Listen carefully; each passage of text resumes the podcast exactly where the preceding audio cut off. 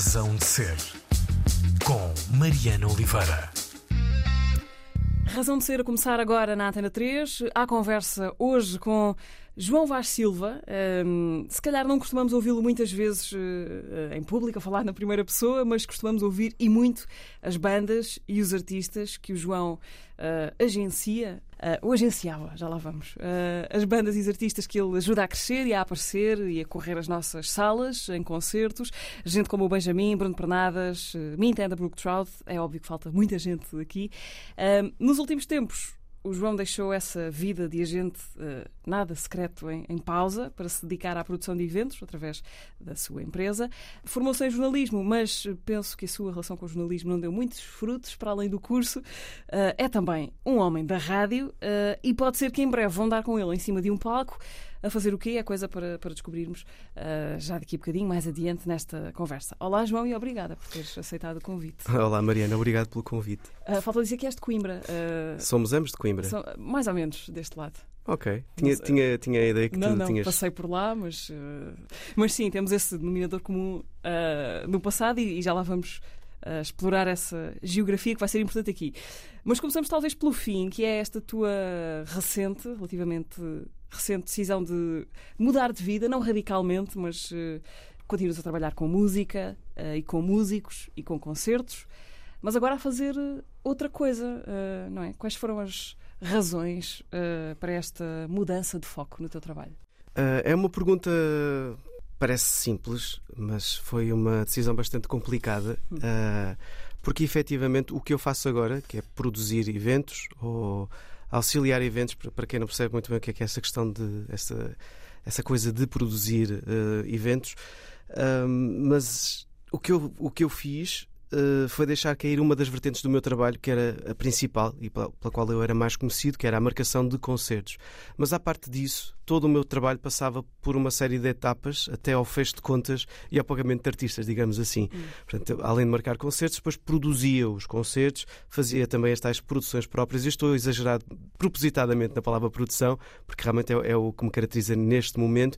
E eu senti que uh, estava a ficar. Foi uma decisão meramente pessoal para ter mais tempo para experimentar outras, outras vertentes de, neste trabalho, uma vez que me consumia muito tempo trabalhar com mais de 20 bandas num mercado muito complicado, cada vez mais complicado. Não que tenha desistido, porque o mercado é complicado, Sim. mas porque achei que hum, o meu trabalho estava feito por agora. Foram 10 anos, eu não fiz a conta para bater certo, mas aconteceu efetivamente uh, ser uma dezena de anos a, a, trabalhar na área do agenciamento. Sim, começando... é fácil para arrumar as coisas. É isso. Foi mesmo eu sempre fui uma pessoa que fez várias coisas ao longo do seu percurso académico e, e profissional e achei que estava a encerrar-me apenas num, num, tipo de trabalho que já não me estava a satisfazer.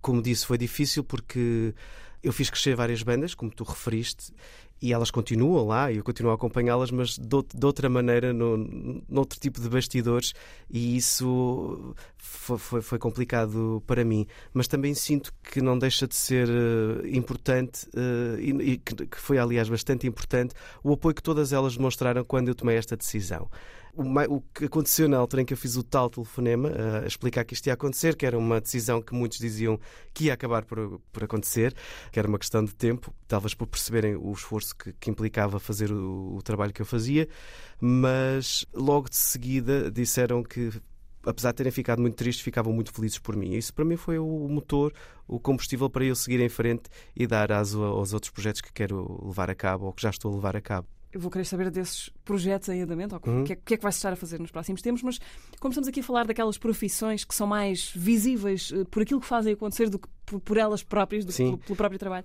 eu sinto que precisamos de clarificar aqui algumas coisas. Claro. O que é que faz exatamente um agente de artistas? Tu disseste aí uma, uma série de coisas, parecem demasiadas coisas para uma só pessoa. Exato. Uh, mas uh... o teu trabalho, uh, mais ou menos subterrâneo, mais ou menos de bastidores. Confesso que eu achava que, que era mais fácil perceber o que eu fazia do que é na realidade. Eu estou, eu estou a lecionar na Academia Geradora um curso de agenciamento e percebo que muitas das questões que eu julgava que eram não questões, uhum. que eram óbvias, uh, são efetivamente dúvidas que as pessoas têm relativamente a este trabalho. A verdade é que quando eu comecei a fazer, quando eu fui desafiado a fazer agenciamento de bandas, algo que, que eu não estava à espera, eh, imediatamente antes de ser agente de bandas, eu programava bandas, quer na FNAC de Coimbra, quer na, no Ritz Club, que, que abriu em outubro, não, abriu em maio de 2012 e fechou tipo, pouco tempo depois. Essa é outra longa história. Sem responsabilidade uh, tua. Pra, não, sem, sem, eu saí antes daquilo rebentar. Uh, mas à parte disso, quando me desafiaram a mudar de, de, de barricada, uh, eu também fiz aquilo que normalmente se faz, que é vamos ao Google ver o que é que um agente faz. Uh, e não havia de facto não havia nenhuma definição de, do que é que é ser agente. Portanto, eu aprendi, aprendia na, na prática. Fazendo. Fazendo. E eu percebi também que há vários tipos de agenciamento. Isso é muito uh, fácil de ver. É, é completamente diferente agenciar nos anos 2023 e em 1997, por exemplo. E ao chegar ao mercado e à indústria da música e ao mercado do agenciamento, percebi que não, é, não, é, não, não se trabalha da mesma maneira um artista consagrado como um artista emergente, uh, que pouco tempo depois de começar a fazer este trabalho comecei a ser encostado ao rotulado ao agente das bandas emergentes, talvez porque elas não tinham tanta atenção como as, como as mais consagradas, porque implicam um trabalho uh, mais longo de, de credibilidade, de, de, de, chegar, de chegar a determinados objetivos. É preciso não, furar mais camadas. É preciso furar mais camadas, exatamente, e, não, e os objetivos têm que ser traçados mais do que a longo, começar a curto, médio, mas tudo isso com uma margem de alteração bastante, bastante elevada. Portanto, era, era diferente eh, agenciar um artista consagrado e um artista emergente, ponto número um. Uh, mesmo dentro dos artistas consagrados também as coisas mudam e mesmo de, nos países, porque determinadas agências de, de, com, que eu já tive, com as quais eu já tive contacto, é, efetivamente o agente é a pessoa que marca concertos. Ele faz os telefonemas, faz a negociação, uh, chega, chega a um acordo e passa logo de seguida ou trabalha um produtor nessa mesma agência para ele, ou um road manager para ele colocar uh, toda a logística em, em prática. Momento, em Portugal, dada a dimensão das, das, das agências uh, e a capacidade de contratar mais ou menos pessoas para trabalharem nesta área, o agente acaba por acumular mais tarefas. Portanto, já não é só a pessoa que, que faz a negociação, fala com os promotores, seja de festivais, seja de auditórios, seja de festas populares, do que quer que seja. Ele também faz o passo seguinte, que é a produção desse mesmo, desse mesmo concerto e muitas vezes acompanha os artistas para a estrada e depois faz o fecho de, contas para pagar a todas essas pessoas. e obviamente que tu... Exatamente. Eu, eu, na verdade, eu dizia, muitas vezes dizia, dizia que só não cantava.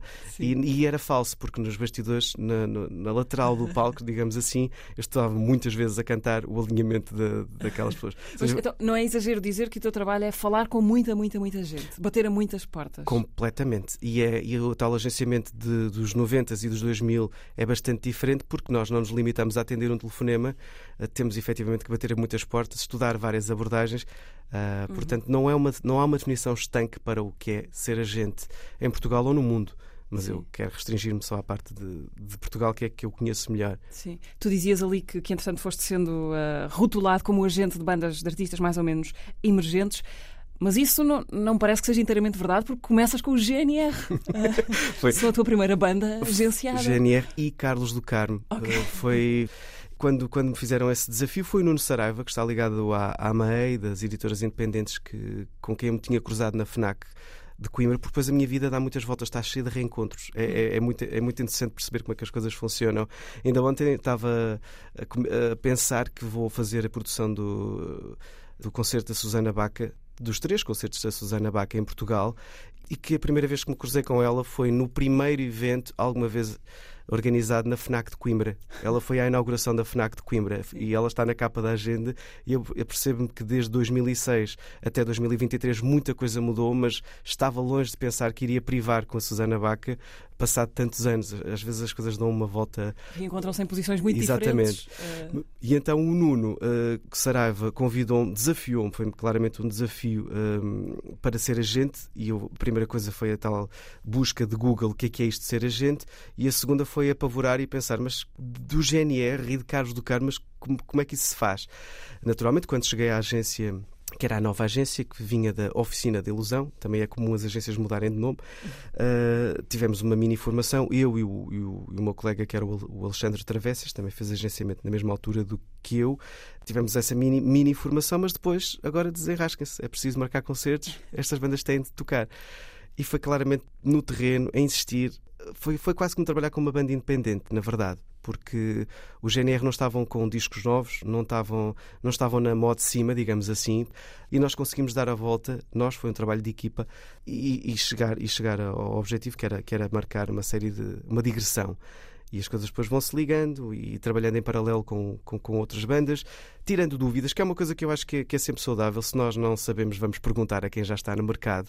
E apesar de achar que nós estamos demasiadas vezes com as costas voltadas, costas voltadas uns, uns aos outros, uns, uns para os outros, a verdade é que hum, uma das coisas boas da pandemia é que as pessoas se uniram, uhum. finalmente, para tornar esta área um bocadinho mais coesa. Mas na altura nem sempre era fácil pedir ajuda e receber essa ajuda. Mas eu nunca tive problemas em, em, em assumir que não sei fazer isto, preciso de ajuda, explica-me como é que se faz.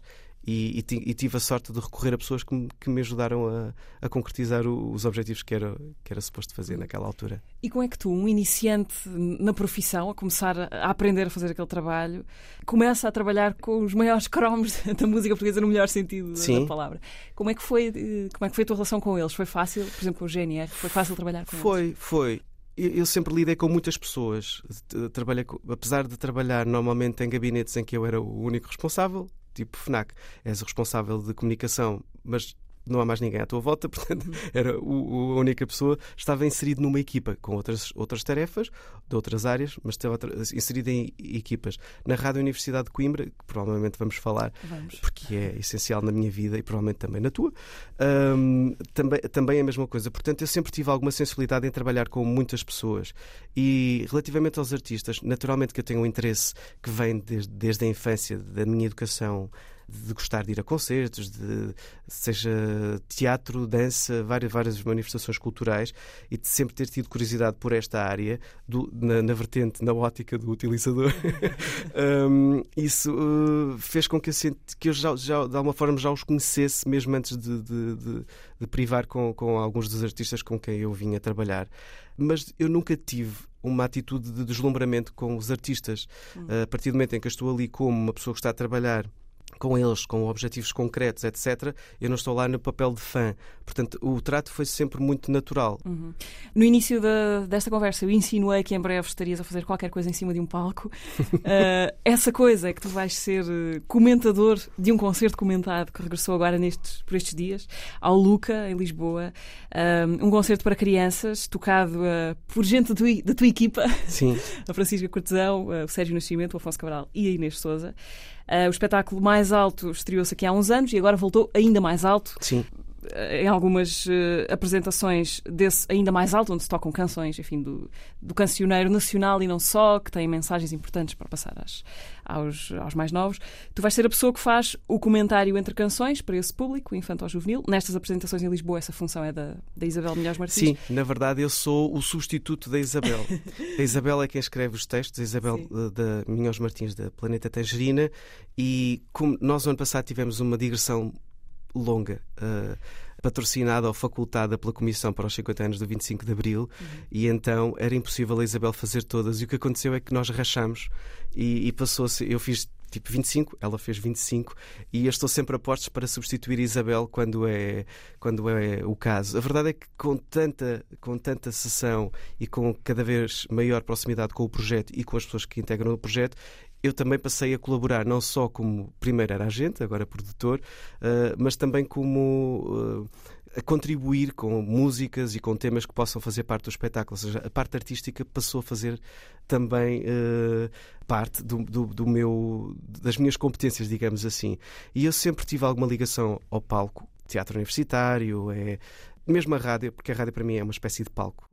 Mas com o passar dos anos e, do, e, e com, com a minha vida profissional evoluiu noutro sentido, eu passei a estar sempre nos, back, nos bastidores, no backstage. Um, porque aconteceu assim ou porque criaste ali alguma espécie de. Eu acho que o tempo fez com que ah. criasse algum stage fright, como okay. se diz, algum medo de, de encarar o, o, palco. Portanto, não deixa de ser meio desconfortável, ou achava que seria meio desconfortável eu estar na, na ribalta, digamos assim. porque hum, apesar de ter interesse por, pelas artes, como, como eu disse ainda há pouco, a verdade é que eu sinto que é muito importante e que há pouca gente que, que, que permita que as coisas aconteçam, que esteja nos bastidores para que as coisas aconteçam e cheguem a um público.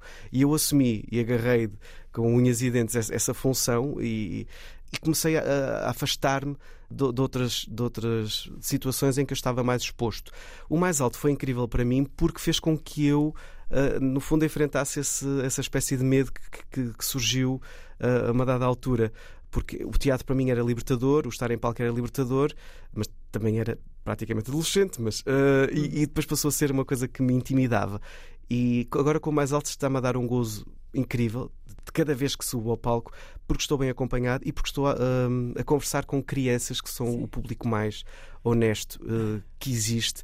E a mim agrada-me esta questão da, da honestidade e de não haver uma máscara, não haver uh, formas de, de, reagir porque parece bem ou parece politicamente correto ou incorreto. Quando gostam, Portanto, gostam mesmo. Exatamente. Eu estive agora esta semana que passou nos é ensaios e a Francisca e o Afonso Comentaram falavam mesmo. disso, que pois. era incrível a recepção, de repente, Sim. sem crianças aos gritos antes deles entrarem em palco. Não, e, e eles, a verdade é que eu, eu sentia-me também, uh, eu e eu e Isabel também um pouco, sente, porque nós somos os outsiders, eles, eles são os músicos, os miúdos estão lá efetivamente para assistir a um concerto e quer eu, quer a Isabel, estamos a interromper Sim.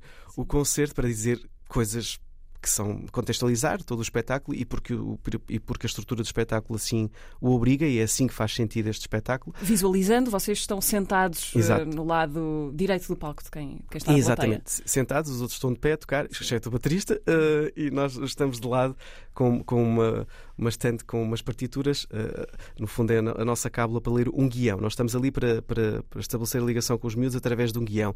E eu sentia, sentia eu e sentia a Isabel que podíamos estar a ser chatos mas numa das sessões das últimas do ano passado, uh, creio que foi em Alcochete, estava numa das minhas nobres funções que era recolher um roll-up no, hall de entrada de, desse, desse, auditório e um, uns miúdos comentam: Tu estavas em palco? Eu disse: Estava, um, tive lá o concerto todo.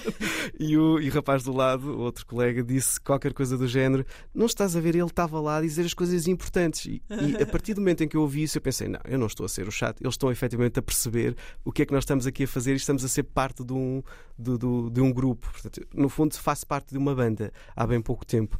E isso é, é, é muito interessante para mim. Até porque há uma coisa que muitas, muitas das canções tocadas para nós são, eh, para nós, enfim, pessoas com mais de 15 anos, são, são, são conhecidas, mas para, para, para miúdos. Para eles é pré-história. Exato. Eh, não, não conhecem necessariamente a formiga no ah, carreiro do Zeca Afonso. Claro que não, mas, mas, mas em tom, uh, uh, e ainda há pouco tempo, uma amiga de, filha de uns amigos nossos, disse que foi a música que quis ouvir antes de ir para a cama, antes de ir adormecer. Portanto, eles, eles fixam qualquer coisa. A nossa música mais recente neste alinhamento, e eu adoro dizer nosso, porque é um projeto que realmente me diz muito, portanto, mais alto é nosso, uh, que é, é, é, mais recente é a do Benjamin, que é o Terra Firme, que é de 2017. Uhum. E mesmo 2017, para alguns miúdos, continua a ser antiguidade.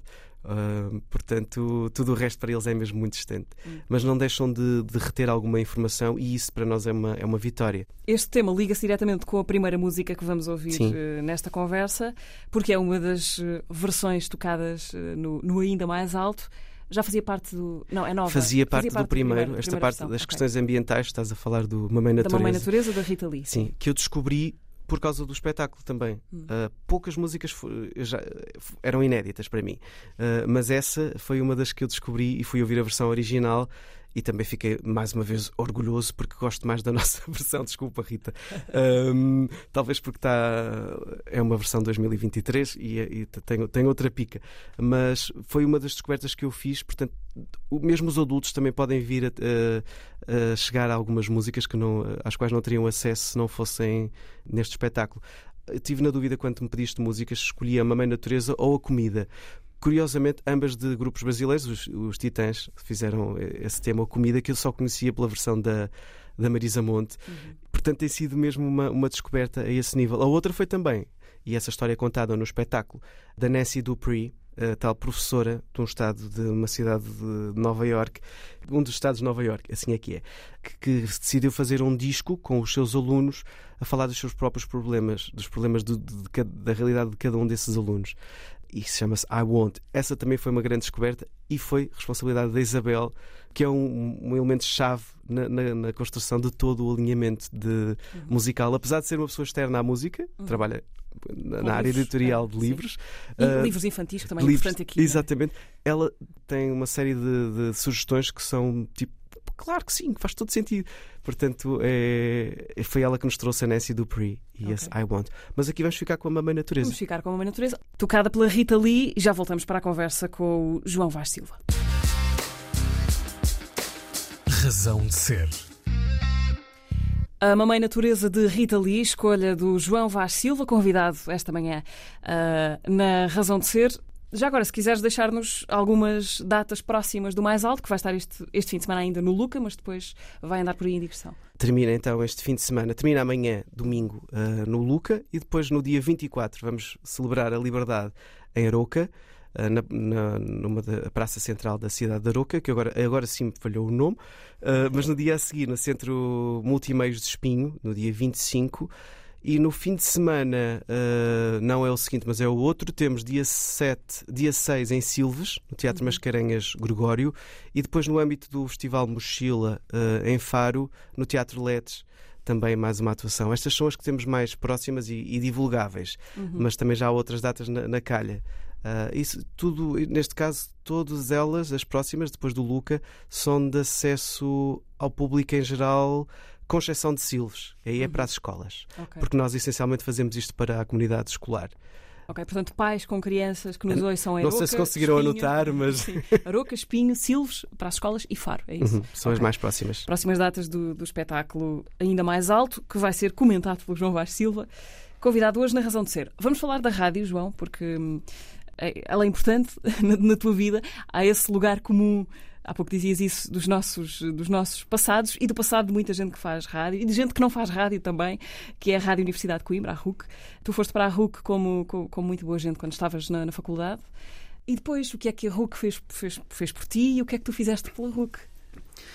O que é que eu fiz pela RUC, se calhar não me fica muito bem analisar, mas sei que. Ela faz sempre mais por nós do que nós por ela. A, é? a RUC foi quase um, um objetivo de estudar para Coimbra. Uh, eu já sabia que existia o RUC antes de, de, escolher o meu curso e ir para Coimbra. Moravas onde? Porque nasceste em Coimbra, mas Nasci não... em Coimbra, mas foi, foi uma mera casa, nascer em Coimbra. Depois uh, os meus caminhos cruzaram-se várias vezes com aquela cidade, mas na verdade uh, só nasci lá por mera casa mas vivia em Santa Maria da Feira e estudei em Espinho, tudo ali na, na mesma zona, Zona Norte. Zona com o mar, algo que me fazia muita falta em Coimbra. Uh, só percebi isso quando cheguei a Coimbra, que realmente era, era importante para mim. E então, um dos meus objetivos aí para Coimbra, além de estudar jornalismo, era efetivamente ingressar na, na Rádio Universidade de Coimbra, que era feita através de um curso.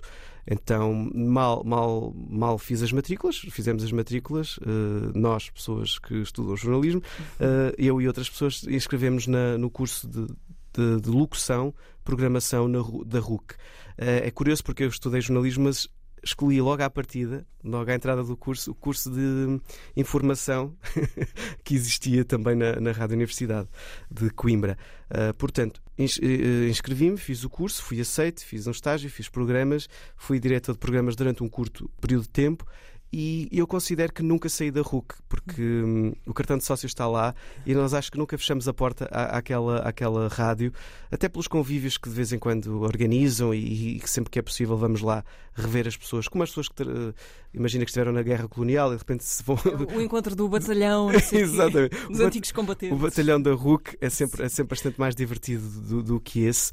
E a RUC serviu não só para aprender a desenvolver o meu pensamento em direto, não é? E a, falar, e a, desde questões ligadas à dicção, a como entrevistar uma pessoa, como, como organizar uma ideia e pô-la em prática, mas também a tal, foi o início do, da tal experiência de produção, porque a RUC é também organizadora de eventos e seja associados ao aniversário, seja uh, ao lançamento de uma nova grelha, ou como se diz em Coimbra, uma nova grelha, que é coisa que eu nunca disse, Portanto, havia sempre alguns concertos e nós, nós RUC, organizamos uns quantos. Eu lembro-me de um que, que foi efetivamente mais da minha responsabilidade, que foi uma dobradinha francesa, digamos assim, que, é, que foi a estreia de François Balmain Não, François, Françoise Breu, assim é que é. Françoise Breu já estava a misturar os dois, apesar de ser um, um, um concerto conjunto, cada um tem a sua identidade. Françoise Breu e Bastien Lallemand, uh, já no, no Teatro Académico Gil Vicente, que foi, tem uma grande estaleca porque nós na RUC temos muito, temos muito e acho que continuam a ter esse espírito de vamos atirar de cabeça. Temos uma ideia, vamos levá-la. Por que não? Porque não? E a coisa acaba por funcionar. Depois também havia grande, o grande momento que era o, a cobertura das queimas das fitas e de, das recepções ao caloiro, que também, também nos dava uma grande estaleca. E o facto da, da vertente cultural na RUC ter tido sempre uma grande força e, e nós fazíamos coberturas de outro tipo de eventos externos uh, e, e noutras cidades. Eu lembro de vir ao Festival Número, por exemplo, em Lisboa, já há muito tempo. E também, uma vez que eu acabei por me especializar na pasta do cinema, uh, fiz alguns festivais, desde o Fantasporto ao Indie Lisboa, uh, em nome da RUC, fazíamos essas coberturas. Portanto, uh, muitas ferramentas que, que, ainda hoje me, me são úteis e, e deixaram-me imensas saudades. Também, mais uma vez, por ter conhecido pessoas muito, muito interessantes e muito relevantes, continuam a ser muito relevantes na, na minha vida. E há sempre esta questão, e e, e, estou a puxar agora a tirar para ti a pergunta, mas a verdade é que eu acho que o facto de dizermos que fazemos parte da RUC parece que se cria uma certa uma comunidade, logo um, um ponto em, em comum que nos. Uh, é que, que somos que, muitos. Eh, somos, é aliás, é isso, talvez seja por ressalva, isso. Nós nunca nos cruzámos em Coimbra nem na RUC, portanto Exatamente. é uma descoberta posterior. E, no entanto, estou a falar contigo como se fosses uma colega contemporânea, digamos assim, da, da, da RUC. Portanto, foi, foi e acho que continua a ter um papel importantíssimo na formação das pessoas. Eu lembro do, do spot do, do, de uma grelha que era sobre o tema Uma Escola para a Vida e eu acho que é o, o nome ideal relativamente àquilo que a RUC significa para muita gente. É efetivamente uma escola para a vida. Deixa-me perceber então, o jornalismo ficou aqui como nota de rodapé. Sim. Não é que eu não gosto de jornalismo e que eu não tenha. Eh, na verdade, eu escolhi esse curso, pareceu-me mais com o qual eu me identificava mais. Eu era aquele rapaz, aquele jovem, aquele miúdo que no quinto e no sexto ano criou um jornal que era o jornal FAMPROF primeiro, uma espécie de FAMPROF, mas com o A, FAMPROF, e o, o outro que era o, o Faces, que era uma espécie de revista caras, mas séria, portanto era o jornal Faces e que escreveu no Pirata, Pirata da Imprensa, já, isto já em espinho, ou seja, sempre estive ligado à parte de, de, de jornalismo e achei que a um dado momento queria mesmo fazer isso. Só que a Coimbra tem essa, essa capacidade de, de, nos levar a descobrir outra, outras coisas. Eu não diria tanto Coimbra, porque acho que é uma cidade que infelizmente está estagnada no tempo e custa muito dizer isto.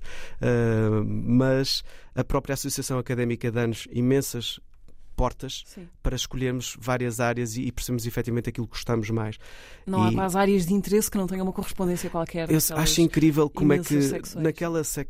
naquele edifício há secções desde filatelia uh, a xadrez, xadrez. que foi onde eu conheci, por exemplo, Sim. o Bruno Aleixo. Uh, ele fazia parte da, da secção de, ah, de, de, xadrez, o que tendo em conta a personagem, acho que faz todo sentido ele, ele ter pertencido a essa secção. RUC, Rádio Universidade de Coimbra, a Cabra, obviamente que eu me inscrevi e escrevi para o jornal universitário A Cabra, eu não estou a insultar ninguém, é mesmo assim o nome do jornal. Ao teatro, tam, também me interessou. A uma secção que eu acho bastante importante e talvez merecesse mais apoio, espero que já tenha mais apoio agora, que é a SOS Estudante, fazia um trabalho muito válido um, na prevenção ao suicídio, etc. Portanto, aquilo era a vida real estava mais na associação académica do que na universidade de portas fechadas uhum. para o mundo. Andaste também pelos grupos, pelo, pelo teatro universitário nesse, nesses anos de experimentar tudo. Sim toda a gente se conhecia ali na associação académica. É tudo muito perto. É? Claro, é? É, porta, é porta, ao lado. porta ao lado. Nós tínhamos o, o, fotografia, a secção de fotografia, na altura era ao lado da RUC. Nós cruzávamos diariamente com o Albano do, do, Centro de Artes Visuais de, de, Coimbra, quando ainda nem sequer havia Centro de Artes Visuais, apenas os encontros de fotografia. E, portanto, conhecíamos também a malta do teatro, do CITAC, do TEUC, e eu acabei por ser convocado. Eu não fiz curso para ir para o TEUC porque faltavam rapazes.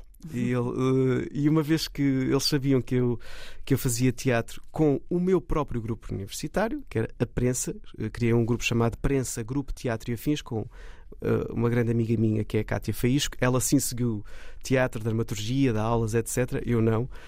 Mas eles sabiam que fazia teatro aí e convocaram-me para, para um espetáculo e acabei por ficar ligado também à história do Teuc como, como externo. Esta questão de ter criado o Prensa foi porque não fui aceite na primeira vez que tentei um dos grupos universitários. Uhum. E é uma característica bastante minha que é quando não consigo de uma determinada forma, eu hei de arranjar a forma de, de, de levar as coisas avante. E eu acho que isso também uh, acabou por me caracterizar como profissional, mesmo na área da música. Uhum. Porque, como deves imaginar, nós batemos com, muitas vezes com a cabeça na parede. Há muitos nãos. Há imensos nãos. Há, e o pior ainda, há imensas não respostas. Uhum. E é preciso arranjar alternativas, é preciso arranjar estratégias para que a coisa aconteça seja de que forma for. E isso para mim estimula-me, e, e, por isso é que consegui estar 10 anos numa área que parece ah, de fora bastante glamourosa e, e divertida, mas que tem muita, um peso brutal em termos de gestão de expectativas uh, e, de, e, dos tais resultados que não aparecem e, e, e como lidar com isso.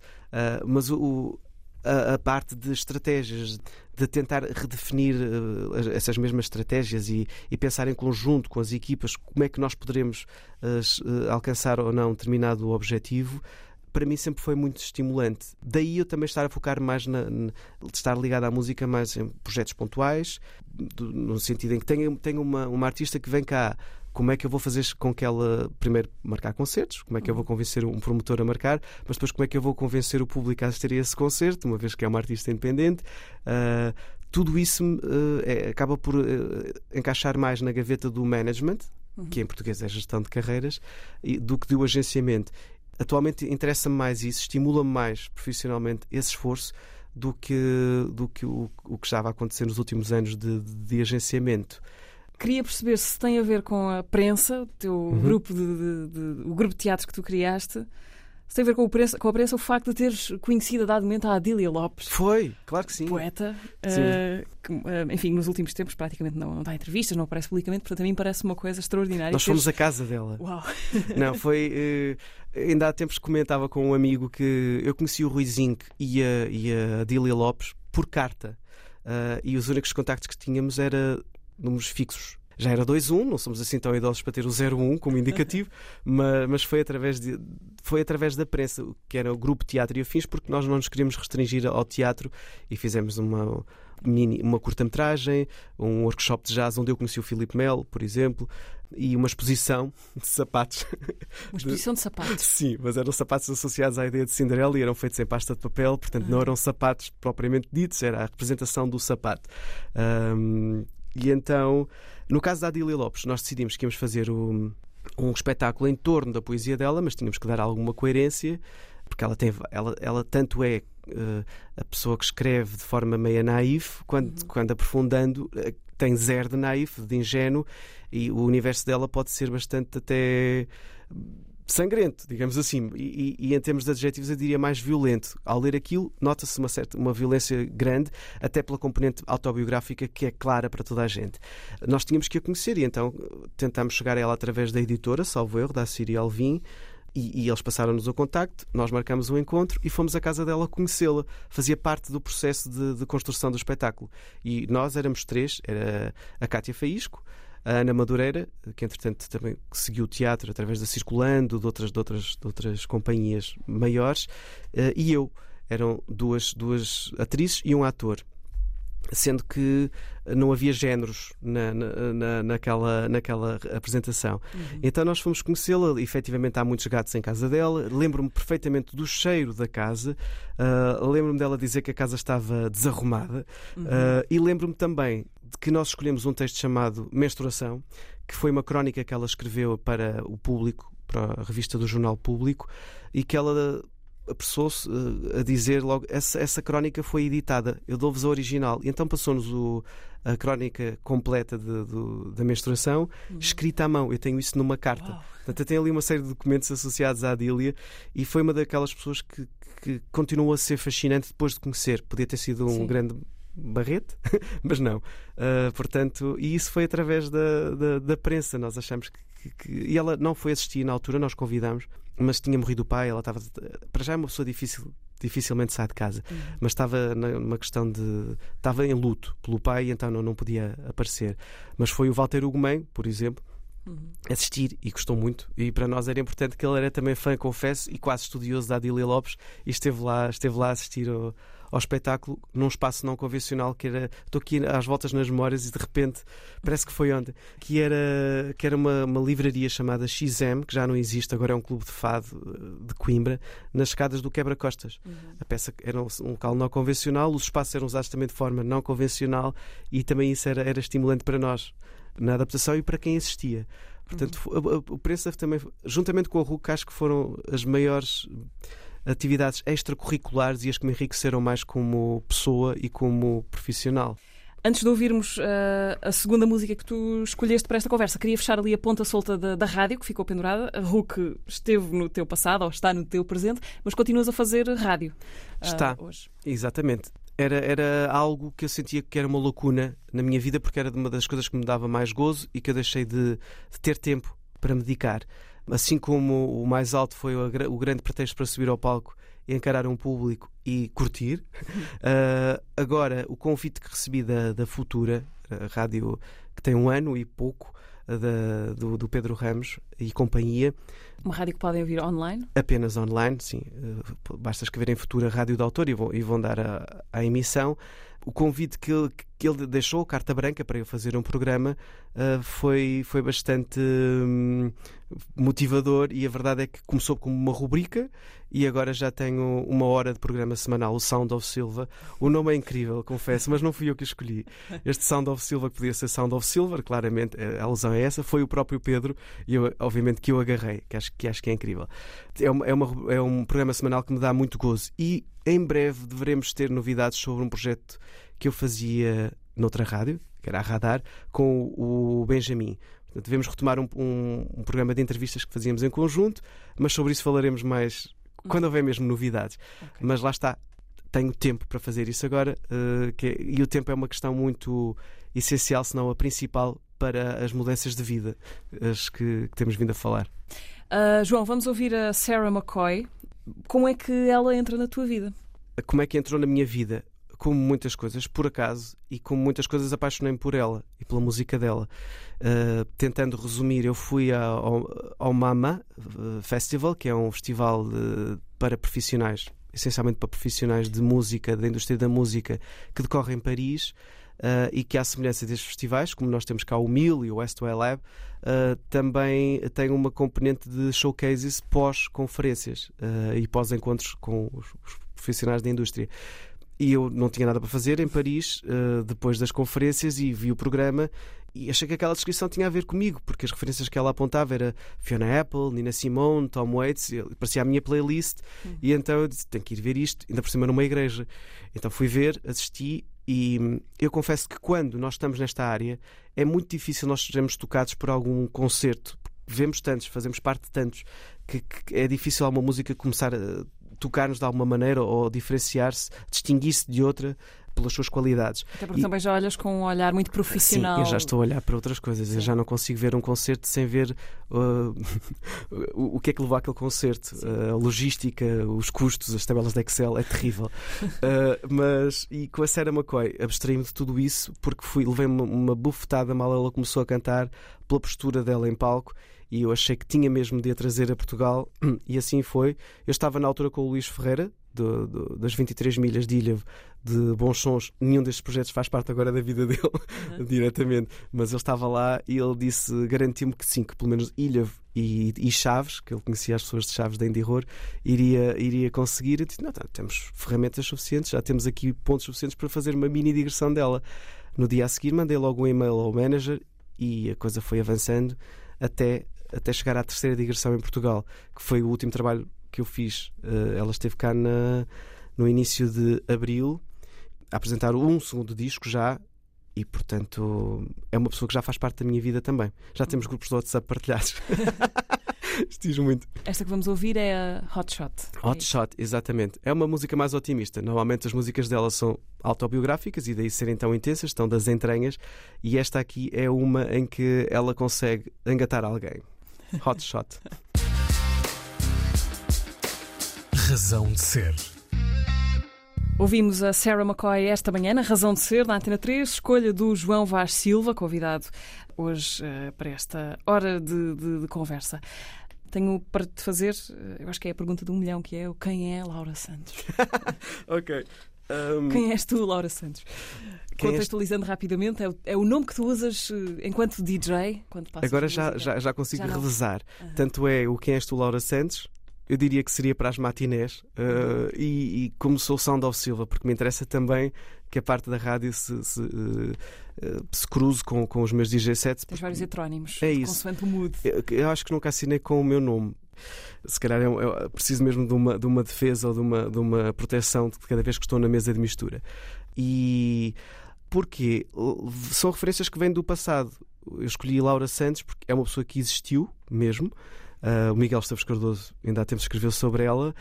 Era uma senhora que escrevia livros de culinária e sobre e de preceito, que era uma coisa que se fazia há uns tempos de como as meninas se deviam comportar. Ou seja, é extremamente fascisoide, já era na altura e lido à, à, à, luz dos dias de hoje também, mas naturalmente que eu assumo isso como sátira. É exatamente uhum. o tipo de coisas que eu não defendo e utilizo o imaginário da Laura Santos, ou seja, os anos 50, 60, talvez 70, como ponto de partida para, para, as, para as escolhas que eu faço. Começou assim, começou assim quando era um programa de rádio. E como... Foi um programa na RUC? Exatamente, e depois também como nas minhas sessões de DJ. Uh, ah, mas obviamente que não fica só por aí. Só que eu acho que é muito mais interessante deixar uma pergunta no ar do que, do que assumir um nome que é um ponto final. Tipo, Laura Santos, ia ser só parvo. Portanto, eu não, eu não sou a Laura Santos, eu estou a perguntar quem é a Laura Santos. E, não estás a subscrever nada do que nada do é que ela Laura escreveu. Santos? Eh, nada, nada. Só, eh, apesar de me divertir muito a ler uhum. uh, aqueles livros tens agora. Os, tens a bibliografia de Laura Santos. Tenho uh, A Mulher na Sala e na Cozinha, neste, neste caso é da minha mãe, e, e é daqueles livros já com as lambadas gastas, porque foi muito lido. Uhum. Uh, eu creio que mais para a parte das receitas. E tenho a Escola de Noivas também. E o meu favorito, que é o Noiva, Esposa e Mãe, que era os, os passos para as senhoras casarem. Uh, aquilo merecia uma revisão e quem sabe um dia eu faço uma revisão atualizada do, do que é que é ser uma edição, mãe. edição crítica do. Sim, sim. Acho, acho, que, acho que merecia aquilo.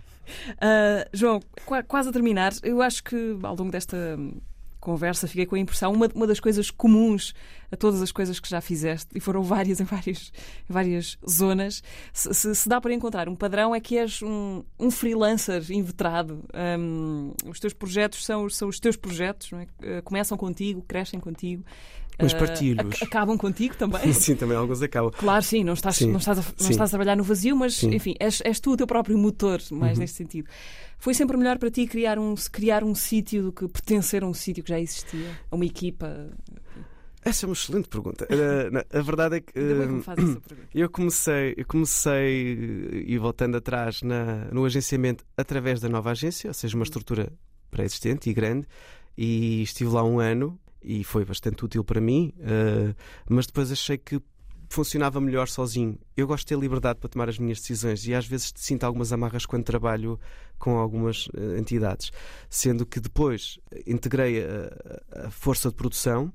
Uh, na verdade, levei mas todas as minhas bandas para, para, o catálogo da Força de Produção, que cresceu ainda mais, e agora lá estão elas, estão muito bem entregues às pessoas da Força de Produção, e foi para mim um grande desafio trabalhar em equipa, foi uma aprendizagem, foi extremamente positivo chegar uh, formas de trabalhar diferentes, tudo isso para mim foi, é, foi muito importante e continua a ser muito importante. Mas eu preciso do meu espaço e há alturas em que eu sinto que estou melhor a trabalhar uh, sozinho ou escolhendo as pessoas com quem quero trabalhar.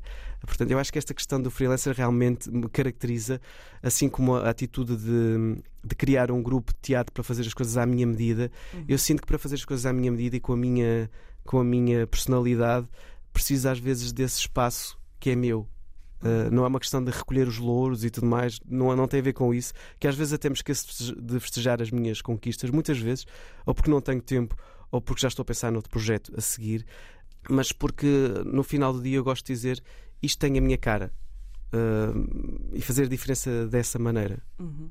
Em que é que estás a trabalhar, para terminarmos rapidamente? Ah, o uh, que é que estou a trabalhar? Além, além do mais alto? Do mais além alto. do mais alto, de, de, de, estar a preparar o regresso do, do, programa com o Benjamin e outro inédito, esse aí é que eu não posso mesmo divulgar nada, porque como ainda é muito projeto, não, não, não, não quero estar a falar disso. Também vou fazer a, produção de, de, alguns espetáculos uh, e posso divulgá-los, são todos dignos de serem divulgados. Uh, depois de ter partilhado a produção com a Impar, que é a empresa da Inês Mota, do Jorge Drexler, vou estar agora então com a Susana Baca, depois a digressão da Adriana Calcanhoto. Uh, e também do Caetano Veloso e outro nome grande que ainda vem também com a Inês Mota este ano uh, para concertos em Portugal. Portanto, vou estar ocupado com isso. E depois ideias. Eu estou a escrever coisas também que mais a parte criativa que eu achava que estava a morrer em mim, estou, estou a tentar exercitá-la ao máximo. Estás a regá-la. Estou a regá-la. Claramente. e depois logo se vê. Mas tudo okay. sem grandes pressões, sem grandes planos. Tentar viver o momento, que às vezes era uma coisa que eu me esquecia uhum. de fazer. Vamos ouvir para terminar os, os Divine Comedy, uh, por uma razão que tu, que tu me disseste qual foi, quando me enviaste a tua seleção, uh, e que é, é provavelmente a banda não portuguesa que viste mais vezes ao vivo. Isto quer dizer que são provavelmente a tua banda não portuguesa preferida? Eu acho que sim. Uh, eu não me canso de ouvir o, os Divine Comedy desde há muito tempo. Podia ser daquele tipo de bandas que nós ouvimos num determinado momento e que depois deixam de fazer sentido passado alguns anos. E eu tenho CDs que adorava nos anos 90 e que agora não consigo ouvi-los. Uh, incomoda-me a voz, incomoda-me tudo. E Divine Comedy, não. Também tem a parte. Eu, eu, eu, Divine Comedy é essencialmente Neil Hannon, que tem uma personalidade forte. Eu acho que é daquele tipo de pessoas que, se eu conhecesse pessoalmente, e vou deixá-lo ali, talvez não gostasse de conviver com ele.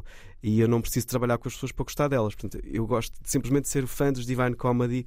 E digo isto e estou a lembrar-me porque, por exemplo, Uh, e voltando atrás, estou sempre a voltar atrás, porque o meu pensamento é assim: volta atrás e para, para trás e para a frente quando falaste de GNR, eu, eu, comentei que já conhecia a banda, porque já ouvia, já consumia a banda, etc. Aconteceu-me com os Clã, que são claramente, digo sem problemas, a minha banda portuguesa favorita, e acabei por trabalhar com eles. Eu fazia parte do clube de fãs deles e depois acabei por trabalhar com eles. E foi ótimo. Uhum. Ficaram efetivamente meus amigos. Agora, uh, com os Divine Comedy, eu acho que isso não iria acontecer, dado o feitio específico e muito.